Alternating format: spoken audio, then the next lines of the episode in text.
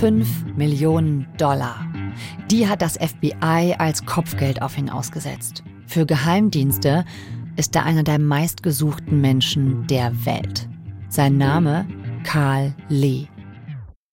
Noch nie gehört? So ging's mir auch. Das wird sich mit dieser Folge ändern.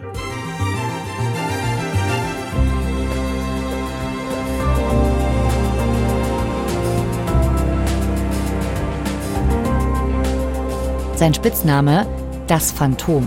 Der Vorwurf, Carl Lee soll Bauteile für Raketen verkauft haben, trotz Sanktionen von China aus an den Iran.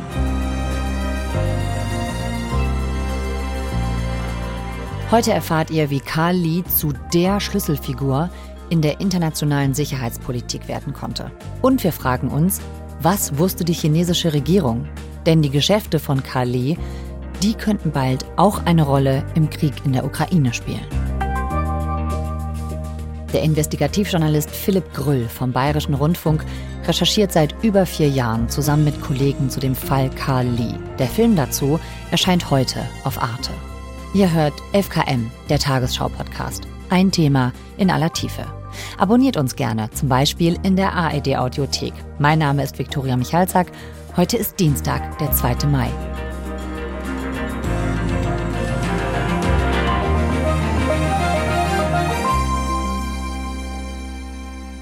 Philipp, herzlich willkommen hier im Studio. Hi. Also die Brisanz dieser Geschichte wurde mir so richtig deutlich, das war im Januar 2020. Der Iran hat mit einem Vergeltungsschlag auf die Tötung des Milizengenerals Soleimani reagiert. In der vorigen Nacht wurden Raketen auf zwei Stützpunkte. Damals war es so, da hatten die Amerikaner mit einer Drohne einen ranghohen iranischen General getötet. Sie hatten Vergeltung Und dann war die Frage, wie reagieren die Iraner darauf? Die Angriffswelle startet kurz nach Mitternacht. Angeblich 22 Raketen, abgefeuert von iranischem Boden. Und es war klar, die Iraner haben Raketen, relativ leistungsfähige Raketen. Keiner wusste aber genau, wie leistungsfähig sind sie und trauen sie sich, die einzusetzen gegen die Amerikaner. Und dann haben sie sie eingesetzt und haben ähm, Raketen gegen eine US-Militärbasis im Irak geschossen. Anschläge mit Symbolwert und einer deutlichen Warnung. Glücklicherweise wurde niemand getötet, weil, da sind sich viele Experten sicher, das hätte eine totale Eskalationsspirale in Gang gesetzt. Weil es zum ersten Mal ein direkter Angriff, ein offener Angriff der Iraner auf die Amerikaner war, mit Raketen. Und nach diesem Angriff hat die Welt damals auch den Atem angehalten. Es ist schon ein bisschen in Vergessenheit wegen dem Ukraine-Krieg wegen der Pandemie. Es ist seitdem sehr viel passiert.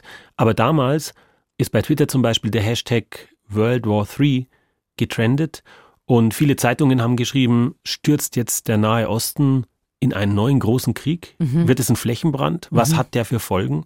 Es gibt auch einige Satellitenbilder, wo man sieht, dass die sehr, sehr präzise waren, die Raketen, dass die im Prinzip, da gab es ein so ein Gebäude im Prinzip, das genau in der Mitte getroffen haben. Früher waren die Raketen der Iraner extrem ungenau. Es war keine militärische Waffe in dem Sinn, dass man quasi gezielt einen Hangar, wo Flugzeuge drinstehen, attackieren konnte. Mhm. Aber dazu sind die Iraner wohl nun in der Lage und sie sind es wohl auch dank dieses Phantoms.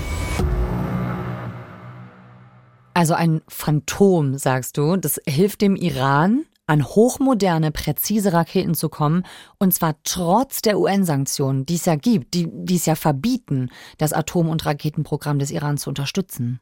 Ja, einem Phantom, das Kali heißt oder Li Fangwei. Li Fangwei ist der chinesische Name dieses Mannes. Es handelt sich um einen Chinesen, aber er hat sich selbst diverse andere Namen gegeben und der, der meistens auftaucht, ist Karl Li. Und mir wurde damals klar, dass diese Geschichte, die wir gerade recherchieren, so brisant ist, weil der Mann, um den es geht, dieses Phantom, diese Person hat über Jahrzehnte dafür gesorgt, dass die Iraner diese Raketen bauen können. Dass die leistungsfähiger werden, dass die Reichweiten stärker werden und dass sie treffsicherer werden, dass nicht mehr der Streuradius hunderte Meter sind, sondern dass die ein Gebäude vielleicht sogar ganz genau treffen aus hunderten Kilometern Distanz. Und diese Person, um die es geht bei unserer Recherche, die steht damit ja in unmittelbarem Zusammenhang. Ich habe diesen Namen ehrlich gesagt vorher noch nie gehört. Man findet auch kaum was im Internet zu ihm. Wie kann das denn sein? Also, dass ein Mann offenbar eine so wichtige Rolle spielt, aber sein Name ist völlig unbekannt.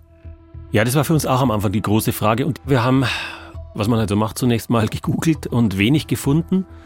Und dann haben wir angefangen, ja, so uns einzuarbeiten in die Massenvernichtungswaffen-Community, wenn man so will, oder Raketen-Community. Da gibt es natürlich weltweit viele Experten. Und wir haben die angeschrieben, um Treffen gebeten, Hintergrundgespräche, vieles davon war immer vertraulich, haben dann immer gefragt, mit wem könnte man noch sprechen, mit wem noch. Da sind wir dann in die USA geflogen für einige Tage und haben in Washington so eine Art Speed-Dating zum Thema Massenvernichtungswaffen hatten wir. Also wir haben einen nach dem anderen getroffen, irgendwie der dabei in einem Think Tank hier und im Think Tank da. Okay. Und haben dann, ich meine, so läuft es oft bei so Recherchen, dann lässt man sich halt immer weiterempfehlen und weiterempfehlen. Ja. Und bei diesen Gesprächen haben wir dann schon das eine oder andere erfahren. Und dann wurde uns aber immer gesagt, wenn ihr wirklich mehr erfahren wollt, dann müsst ihr mit Van sprechen, haben sie immer gesagt. Van, und zwar Van van Diepen. Und nach einer Zeit hatten wir dann die Adresse, die Nummer und er war bereit, sich mit uns zu treffen und wir sind dann dahin gefahren und das war in Alexandria, so ein Vorort von Washington. Diese Gegend ist bekannt dafür, dass dort sehr viele äh, ja, Mitarbeiter der US-Geheimdienste, CIA und so leben oder NSA. Und da wohnte eben auch dieser Van van Diepen, sehr idyllisch in so einem Bungalow, hat dann ja die Tür geöffnet, Streifenhemd, dicke Brille, netter älterer grauhaariger Herr. My name is Van Van Diepen. Seine Frau hatte Cookies gebacken und dann haben wir uns ja da unterhalten und er Und dann saß ihr bei dem im Wohnzimmer, ganz privat bei ihm. Genau, wir saßen bei dem im Wohnzimmer. okay. Also es war erstaunlich. Und dann hat er so erzählt. Und ja, es wurde da klar, der war so jahrelang von seinem Schreibtisch aus in, in Washington der, der große Gegenspieler von diesem Carl Lee. For about 14 years, I ran the office in the State Department responsible for, among other things, missile nonproliferation. Der war jahrzehntelang ein ähm, Top-Beamter im US-Außenministerium unter anderem und auch beim nationalen Geheimdienstdirektor der, der USA. Da war der fürs Thema Massenvernichtungswaffen zuständig. Also hatte sehr, sehr viel mit Geheimdiensten zu tun und ist mittlerweile ja, in Pension. So through all that time, I had some level of responsibility for dealing with the Carl Lee problem. It would have been in the early 2000s, I think. Every day, as part of my job responsibilities, I would be reading the intelligence reporting that came in overnight. Er hat erzählt, wie sie auf den gekommen sind, dass quasi ja in den Informationen, die die Geheimdienste abgefangen haben, immer wieder dieser Name aufgetaucht ist, immer wieder Lieferungen aufgetaucht sind Carl Lee. in den Iran. So Anfang der Nullerjahre war das. Und dann haben die USA, das fanden wir auch sehr interessant, was sie dann machen in solchen Fällen. Also sie schicken dann nicht irgendwie eine Spezialeinheit, die sich dann abseilt über einem Schiff zunächst mal, um das Schiff zu stoppen, sondern die ja, informieren dann befreundete Regierungen, wo dieses Schiff zum Beispiel, das bestimmte Dinge an Bord hat, mal in den Hafen anläuft, dass da was an Bord ist und der Zoll oder die dortigen Behörden durchsuchen halt dann dieses Schiff und dann nehmen sie halt einen Container raus. So wollte man der Sache quasi Herr werden. Man hat quasi Infos gehabt, der liefert was und dann wollte man es aus dem Verkehr ziehen. Aber das Problem war, der hat so viel geliefert und so oft geliefert, er hat es genannt wie Whack-a-Mole spielen. Also Whack-a-Mole, ich habe dann auch nachgeschaut, das ist in den USA dieses Hau den Maulwurf-Spiel heißt es bei uns. Ah, ach ja. Genau, man hat so Löcher, es kommen Maulwürfe raus und man hat so einen Hammer und muss immer draufhauen und irgendwie kommen immer mehr Maulwürfe immer schneller raus Ja. und irgendwann sind nur noch Maulwürfe da und dann verliert man. Und so hat er das auch beschrieben. Also ihnen war klar, so läuft es nicht. Und ähm, sie müssen eigentlich härter vorgehen gegen den. Something would come up, and as things came up, we would try to act on them. Also dieser Karl Lee, der ist richtig gut im Geschäft mit dem Iran. Ja, er ist Waffenhändler, aber nicht im herkömmlichen Sinn. Das war für uns dann auch schon mal ganz interessant am Anfang zu sehen, wie das eigentlich heutzutage läuft, äh, dieser gefährliche Handel. Und da geht es mehr um kleine Teile und um Rohstoffe, also zum Beispiel um Graphit, das der produziert in einer Fabrik, die ihm gehört, in Nordostchina. Und dieses Graphit darf nicht in den Iran importiert werden, einfach so, weil Graphit man nicht nur für Bleistifte braucht, sondern zum Beispiel auch für Strahlruder von Raketen. Also Ra äh, Strahlruder, was ist denn das? ja, das haben wir auch alles mit der Zeit dann gelernt. Strahlruder sind, Raketen haben ja außen manchmal Flügel am Ende, aber die haben auch welche, die nach innen zeigen, also quasi in den Feuerstrahl. Und die können den Feuerstrahl lenken und können somit die Rakete lenken. Da braucht man extrem hitzebeständige Materialien. Und Graphit wird dafür unter anderem verwendet. Und das hat er tonnenweise zum Beispiel geliefert in den Iran. Aber auch sogenannte Gyroskope, haben wir auch dann erst gelernt, was das ist, ist eine Art Messinstrument, das auch in jedem Handy mittlerweile drin ist, in jedem Smartphone. Das dem Smartphone quasi zeigt, wie es gerade gehalten wird, was man braucht für verschiedene Anwendungen, ob es gerade mhm. schräg oder gerade gehalten wird. Mhm. Und das kann man natürlich auch verwenden für eine Rakete. Dann mhm. sagt das Gyroskop der Rakete, auf welcher Flugbahn sie sich gerade befindet. Das darf deshalb auch nicht einfach in den Iran. Und er hat solche Gyroskope auch geliefert, hunderte, also wirklich für hunderte Raketen. Mhm. Und dass die iranischen Raketen mittlerweile sehr genau treffen, wird unter anderem darauf zurückgeführt, dass der eben diese Gyroskope geliefert hat. Also die Geheimdienstler wissen, dass dieser Kali Raketenbauteile an den Iran liefert und das in großen Mengen. Aber was ist denn über diese Person, dieses Phantom noch bekannt, zumindest in Geheimdienstkreisen? Was wissen die denn vielleicht noch? Also was man gemerkt hat, die wussten schon einiges. Also dass er zum Beispiel in Dalian wohnt, einer Metropole, einer, einer chinesischen Hafenstadt, siebeneinhalb Millionen Einwohner, also mhm. eine riesige, riesige Hafenstadt, dass der dort lebt, dass er aus Heilongjiang stammt. Mhm. Das ist die nordöstlichste Provinz Chinas. Das ist quasi direkt an der Grenze zu Sibirien, da stammt er her. Mhm. Dann, dass wohl Familienmitglieder von ihm auch mitmachen in diesem Business, ein Bruder von ihm beteiligt sein soll, dass die Firma ursprünglich auf seinen Vater registriert war. Also solche Informationen, mhm. das war jetzt nicht alles von ihm, aber die Amerikaner hatten schon so Informationen. Und woher hatten die die? Also wie macht so ein Geheimdienst das? Da sagen die natürlich immer wenig dazu. Also was die immer schützen, sind die Quellen und natürlich auch ihre Vorgehensweisen. Klar. Aber wir haben selber auch einiges dazu gefunden und zwar dann eben mit Hilfe von Kollegen, die auch Chinesisch können, in Handelsregistern in China. Hm. Das ist nämlich sehr interessant, weil man denkt ja, man findet dort gar keine Informationen, aber interessanterweise ist China in mancher Hinsicht transparenter als Deutschland. Hm. Also dort gibt es Handelsregister, die man sehr gut durchsuchen kann.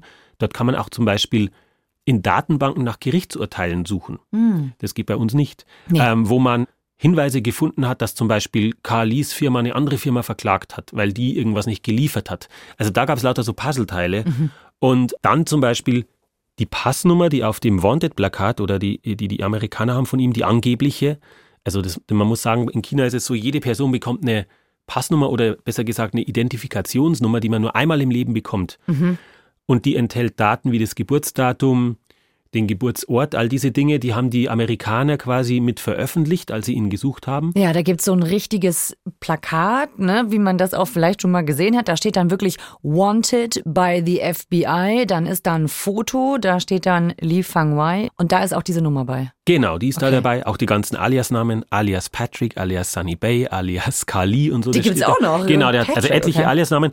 Also das heißt, man hat an diversen Stellen diverse Puzzleteile gehabt, aber es ist natürlich schon interessant, dass, wenn man sich vergegenwärtigt, dass die USA mit ihren Spionagesatelliten jeden Winkel der Erde ausleuchten können, alles Mögliche abhören, Kommunikation überwachen und zum Beispiel auf diesem Wandeplakat nur ein uraltes Schwarz-Weiß-Foto von ihm ist. Also mhm. das ist äh, aus einem Pass wahrscheinlich mhm. und ähm, ein verwaschenes Foto, dass es da nichts Neueres gibt, wenn man ja. den sucht, das man der Öffentlichkeit präsentieren kann. Das ist schon sehr eigenartig. Ja, von so einer wichtigen Person, ne? Das äh, wundert einen. Ja, genau. Okay, also die Spur führt nach China. Wie ging es da weiter mit der Recherche? Ja, uns war klar, dass wenn wir diese Geschichte erzählen wollen, wenn wir auch einen Film dazu machen wollen, dann müssen wir irgendwie in China recherchieren. Auch in mhm. China drehen. Und dann kam Corona und es kam überhaupt niemand mehr ins Land. Ja, das war ja, also nirgendwo war das ja so krass wie in China, ne? Also es war ja alles zu. Ja, genau. Und dann war ja nach langer Überlegung letztlich der einzige Weg, dass wir gesagt haben, wir müssen mit jemandem zusammenarbeiten, der schon in China ist mhm. und schon ein Journalistenvisum hat und quasi dort recherchieren kann, so frei wie man in China recherchieren kann. Und das haben wir dann gemacht äh, mit dem Christoph Giesen, der jetzt Korrespondent beim Spiegel ist in äh, China, in Peking, und hat dann noch einen Kollegen, den Matthias Böhlinger, der für die Deutsche Welle äh, dort war, sich mit dem zusammengetan, den noch mit ins Boot geholt. Und so waren wir dann so als Team, als Netzwerk quasi in China handlungsfähig. Ja.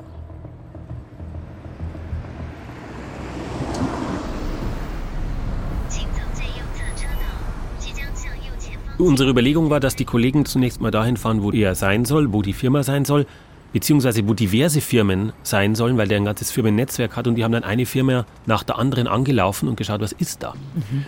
Mit Kamera auch? Mit Kamera und das war irritierend. Das war letztlich ein völlig abgeranzter Wohnkomplex mit irgendwie kläffenden Hunden und irgendwie Müll, der da rumliegt. Mhm. Also mit einer Firma hatte das gar nichts zu tun. Passt irgendwie nicht zusammen. Nee, und in einem Fall hat dann eine alte Frau die Tür geöffnet. Die hatte gerade irgendwie so ein Messer in der Hand, es war aber ein Gemüsemesser und hat irgendwie gerade Gemüse geputzt und dann haben sie die nach Kali gefragt und dann meinte sie, den müsst ihr selbst finden oder so. Also ganz, ganz eigenartig. Man hat gemerkt, die weiß irgendwie was. Und das Interessante war, die haben die gefragt, woher die kommt, ursprünglich. Und dann hat sie gesagt, aus Heilongjiang.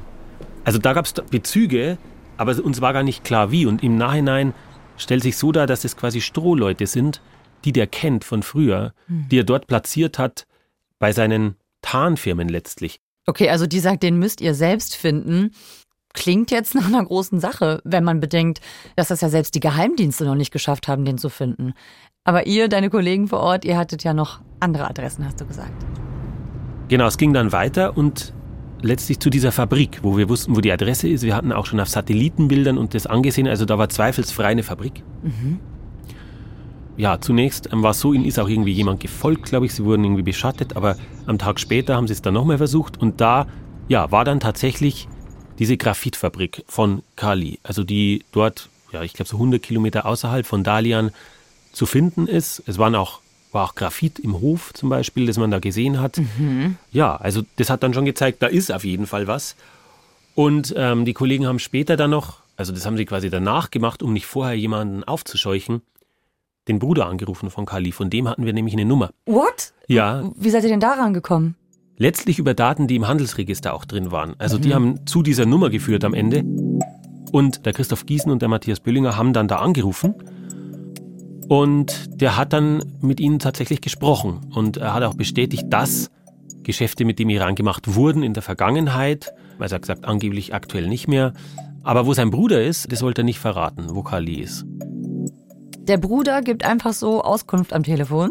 Ja, und es ist irgendwie so absurd zum Teil, weil man, man das FBI sucht mit 5 Millionen Dollar jemanden und dann vor Ort ist ein abgeranztes Wohngebäude, äh, wo die Firma sein soll. Und ja. Der Bruder, und der Bruder, Bruder geht ans Telefon. Ja. Das ist irgendwie, es passt irgendwie alles eigentlich nicht ja. zusammen, aber genau. Aber das hat auch das Faszinierende an dieser Recherche für uns ausgemacht, also dass ja. immer wieder irgend sowas aufgetaucht ist. Ihr kommt bei euren Recherchen also richtig nah dran an Karl Lee, an den Mann, den das FBI seit Jahren sucht. Ihr findet ein Fabrikgelände. Der Bruder sagt, man habe irgendwann mal Geschäfte mit dem Iran gemacht. Das wirkt alles schon irgendwie komisch. Aber ich frage mich, wie geht das? Also weiß die chinesische Regierung da Bescheid? Äh, China ist ja Mitglied im UN-Sicherheitsrat und hat 2006 auch die Sanktionen gegen das iranische Atom- und Raketenprogramm unterstützt, jedenfalls offiziell. Also welche Rolle spielt denn da Peking? Ja, das war für uns unabhängig davon, ob wir den jetzt finden und ob es den gibt, eigentlich die Hauptfrage dann oder die Hauptgeschichte. Mhm. Die Rolle der chinesischen Regierung in dem Ganzen. Alle Experten, mit denen wir gesprochen haben, sagen, wenn die chinesische Regierung das nicht wollte, dann könnte die den sofort stoppen. Mhm. Und das hat sie über Jahrzehnte nicht gemacht. Wenn man sich ansieht, wie der chinesische Staat funktioniert, der Sicherheitsapparat funktioniert, dann ist klar, wenn der 20 Jahre lang agieren kann und diese Sachen liefert, dann ist es im Interesse der chinesischen Regierung. Das ist gar nicht anders möglich. Ja, und er ist ja nun mal nicht festgenommen oder ausgeliefert worden. Ne? Also die USA suchen den unter Hochdruck, aber die chinesische Regierung, in Anführungszeichen, rückt ihn nicht raus. Genau, also mhm. die Amerikaner haben die haben den in Abwesenheit angeklagt, zweimal. Und die Auslieferung haben sie auch beantragt, aber ausgeliefert wurde er nie. Mhm. Und ihr habt ja auch mit der chinesischen Regierung, beziehungsweise mit einem Teil davon, dann gesprochen, oder? Was sagen die denn dazu? Ja, wir haben offizielle Anfragen gestellt natürlich und da kam nie eine Antwort. Aber was wir auch gemacht haben, in München gibt es eine einzigartige Möglichkeit, einmal im Jahr ähm, Politiker zu konfrontieren, die man nie konfrontieren könnte mit irgendwas. Und zwar ist es die Münchner Sicherheitskonferenz, mhm.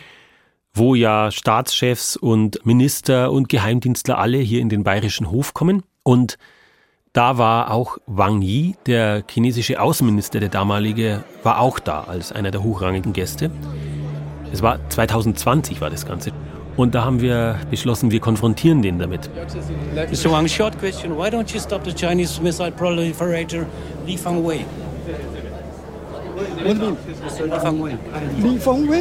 Li Fangwei is on the FBI most wanted list. In China würde man wahrscheinlich sofort verhaftet werden, aber dort geht es, um das Mikrofon hinzuhalten und zu sagen, was sagen Sie denn zu Kali?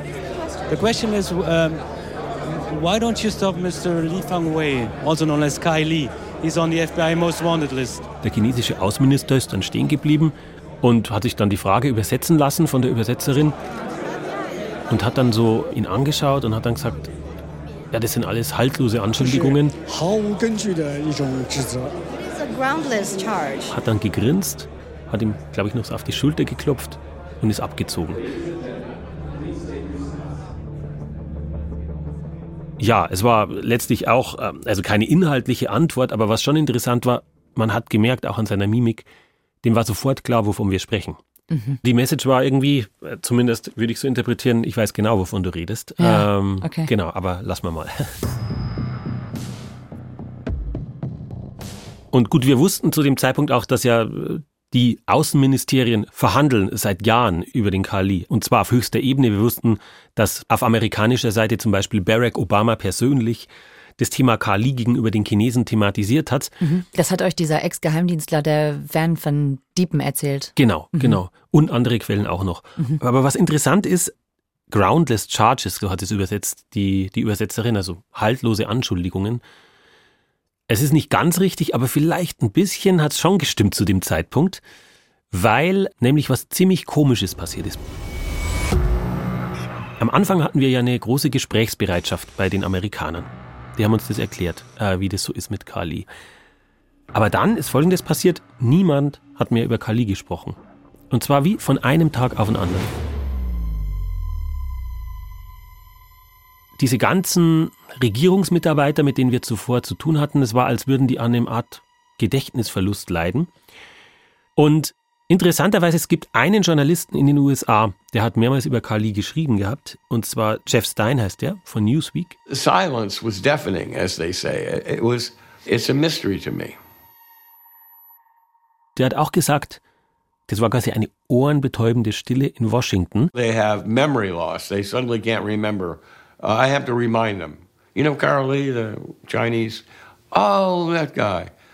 You know, so They're not talking about Carl Lee. Also auch die Leute, die wir kontaktiert haben, da wurden E-Mails nicht mehr beantwortet und irgendwie, ja, keiner schien sich mehr an Carl Lee zu erinnern. Wir konnten uns wirklich lange überhaupt keinen Reim darauf machen. Also wir mhm. haben es nicht so ganz verstanden. Eigentlich über Monate haben wir es nicht verstanden. Bis wir eines Tages, also man schaut dann ja manisch irgendwie alle paar Tage, ob es irgendwas Neues gibt, zu Lee vielleicht doch irgendwas auftaucht. Und dann sind wir irgendwann auf die Idee gekommen, in die chinesische Version von Wikipedia reinzuschauen. Und da gab es nämlich einen Eintrag zu Kali. Und mhm. wir haben geschaut, wer denn diesen Eintrag verfasst hat. Man sieht ja immer so die Historie. Mhm. Und haben gesehen, da ist ein Satz aufgetaucht, der war 30 Minuten online und wurde sofort gelöscht. Aha. Dass Kali jetzt festgenommen wurde in Dalian und im Gefängnis sitzt. Und okay. das war für uns natürlich so, hä, was, was ist jetzt passiert? Also nach 20 Jahren kann das stimmen? Ja. Und dann war es so, dass Christoph Giesen und Matthias Böllinger in Dalian bei einer dieser Adressen waren, ähm, wo angeblich eine seiner Firmen ist. Und da war so ein Nachbar, der hat gerade irgendwie Gurken oder Zucchini geerntet im, mhm. im, Garten. Also es war wirklich, hat null ausgeschaut wie eine Firma. Mhm. Und die haben den nach Kali gefragt und der hat gesagt, Kali, der ist doch im Gefängnis, oder? Und wir haben aus immer mehr Ecken diese These gehört, mhm. dass Kali nun doch gestoppt wurde von den Chinesen. Ah, auf einmal. Und dann hat uns jemand den Hinweis gegeben, Schaut euch doch mal an, was in dem Zeitraum, in dem er möglicherweise festgenommen wurde, sonst passiert ist zwischen den USA und China. Mhm. Und zwar besonders im Bereich Wirtschaft. Und exakt zu dem Zeitpunkt, wo er angeblich verhaftet wurde, gab es ein Treffen zwischen Donald Trump und Xi Jinping. Da war dieser Handelsstreit auf dem Höhepunkt ähm, mit den Strafzöllen damals. Mhm. Und die Chinesen wollten noch höhere Strafzölle verhindern von Seiten der USA und haben damals Zugeständnisse gemacht den Amerikanern auf mehreren Feldern. Für uns sieht es ganz danach aus, dass quasi einen Deal gab, einen großen und Teil dieses Pakets war, dass Kali aus dem Verkehr gezogen wird. Ah, okay. Also deswegen hast du auch vorhin gesagt, der chinesische Außenminister hatte auf der Sicherheitskonferenz 2020 vielleicht sogar recht mit dieser Aussage haltlose Anschuldigungen. Also möglicherweise saß Kali da schon im Gefängnis und ihr wusstet es gar nicht. Also es scheint ja so, dass Peking da vom einen auf den anderen Tag durchgegriffen hat. Also dieser gefährlichste Waffenhändler der Welt ist am Ende tatsächlich nichts anderes als eine Schachfigur für China gewesen, den man dann in einem anderen Deal, der in dem Moment dann noch viel wichtiger war, plötzlich auf den Tisch legen konnte oder wieder wegziehen konnte von dem Tisch. Mhm. Das ist die letzte Entwicklung in dem Ganzen. Was aber nichts daran ändert, dass die Amerikaner nach wie vor mit 5 Millionen Dollar Kopfgeld nach ihm fahren. Also das ist bis heute aktiv. Ja, okay. Und dass seine Netzwerke auch bis heute aktiv sein sollen. Okay, also dieses Problem bleibt. Die Firmen sind weiterhin aktiv. Genau. Die stellen weiterhin all das her, was eben so gefährlich ist, um Waffen zu bauen. Und dieses Raketenarsenal vom Iran, das ist weiterhin gefüllt. Aber es geht in Wirklichkeit eher um Chinas Interessen, um ein größeres Ganzes, in dem diese Waffenlieferungen an den Iran und Kali eigentlich ein Hebel sind. Es gibt so bei außenpolitischen Vordenkern in Peking, auch findet man öffentlich, die These, dass der Iran eine Karte ist in der Hand, ein Trumpf in der Hand von China, mhm. wenn man quasi die Verbindungen dorthin pflegt und wenn man die auch in die Lage versetzt zu zündeln im Nahen Osten. Also sie soll nicht, eine Atombombe sollen sie vielleicht nicht haben, aber sie sollen schon Raketen vielleicht haben, mhm. weil das hält den Westen und insbesondere die USA beschäftigt im Nahen Osten. Letztlich um äh, Aufmerksamkeit wegzulenken von Taiwan, vom südchinesischen Meer, wo es ja Gebietsstreitigkeiten gibt, von mhm. Konflikten vielleicht mit den Philippinen, die dort mhm. entstehen, mit Verbündeten der Amerikaner. Ja, es ist wie so ein großes Schachspiel letztlich. Und dieser Kali ist eine Figur auf diesem Brett. Mhm. Es zeigt letztlich, wie vernetzt das auch alles ist. Wie zum einen, wie, wie dieser Handel läuft, wie verdeckt, dass das irgendwelche Teilchen sind, die keiner auf dem Schirm hat. Also eben nicht nur Panzer, über die wir gerade immer reden im Zusammenhang mhm. mit der Ukraine, sondern dass andere Dinge extrem gefährlich sind. Es zeigt, wie vernetzt das Ganze ist, dass, weil jemand in Nordostchina bestimmte Geschäfte macht, am Ende der Iran Raketen hat, die dann im Jemen-Krieg eingesetzt werden gegen Saudi-Arabien zum Beispiel, die Israel bedrohen und wo jetzt ganz konkret die Gefahr besteht, Russland und der Iran nähern sich gerade sehr stark an in dem Gebiet. Moskau und Teheran ja, wollen eine Rüstungskooperation und angeblich hat Russland angefragt, 1000 ballistische Raketen mhm. vom Iran zu importieren. Mhm. Das heißt, am Ende könnte es dazu führen, dass im Ukraine-Krieg Raketen, deren Entwicklung durch Kali mit ermöglicht wurde, eingesetzt werden. Also es zeigt letztlich, wie vernetzt diese ganzen Dinge sind und dass Sicherheitsprobleme ja oft sehr schnell dann global werden, dass es nie regional bleibt. Und das heißt, das könnte jetzt auch den Ukraine-Krieg betreffen? Ja, und es würde den sogar sehr betreffen, weil ähm, ein Raketenexperte hat uns gesagt, man, man glaubt es gar nicht, aber der Iran hat Raketen, die haben die Russen gar nicht und die Amerikaner haben die auch gar nicht, weil die mhm. sich durch Rüstungskontrollabkommen dazu verpflichtet hatten, keine Mittelstreckenraketen zu haben. Also deren Raketen, die reichen in der Regel entweder weniger als 500 Kilometer weit, die mhm. russischen, oder sie gleich richtig weit. Ja. Aber diese Mittelstrecke, da haben die eigentlich keine Raketen und diese Lücke könnte Moskau mit den iranischen Raketen, deren Entwicklung durch Kali mit ermöglicht würde, schließen mhm. und wäre dann in der Lage, von, vom Landesinneren aus mit Raketen in die Ukraine reinzuschießen, was jetzt im Moment nicht geht. Also diese Raketen sind sehr weit vorne ähm, quasi platziert und damit auch exponiert, diese Stellungen. Mhm. Und das würde sich damit ändern. Also das heißt, es würde einen Vorteil auf jeden Fall für Russland bedeuten. Hm. Also alles hängt mit allem zusammen und ist immer noch oder wieder sehr, sehr aktuell. Philipp, danke, dass du uns von dieser Spurensuche erzählt hast und von diesem Phantom, das zumindest wir jetzt kennen. Gerne. Ciao, mach's gut. Ciao. Das war 11KM, der Tagesschau-Podcast. Die Dokumentation Wanted, der gefährlichste Waffenhändler der Welt von Philipp Grüll, Bastian Obermeier und Frederik Obermeier läuft heute Abend auf Arte. Ihr findet sie auch in der Arte Mediathek. Und uns, 11KM, gibt's in der ARD Audiothek und überall, wo es Podcasts gibt. Folgenautor ist Marc Hoffmann. Mitgearbeitet hat Jasmin Brock. Produktion Fabian Zweck, Viktor Weresch, Alexander Gerhardt und Eva Erhardt. Redaktionsleitung Lena Gödler und Fumiko Lipp. Zum Abschluss noch ein Podcast-Tipp von uns. Dark Matters in der ARD Audiothek. In Dark Matters geht es um etwas, das euch interessieren dürfte, wenn euch diese Folge gefallen hat, nämlich um die Arbeit deutscher Geheimdienste. Hi, ich bin Eva Maria Lemke und ich hab was für euch, den Podcast Dark Matters, Geheimnisse der Geheimdienste.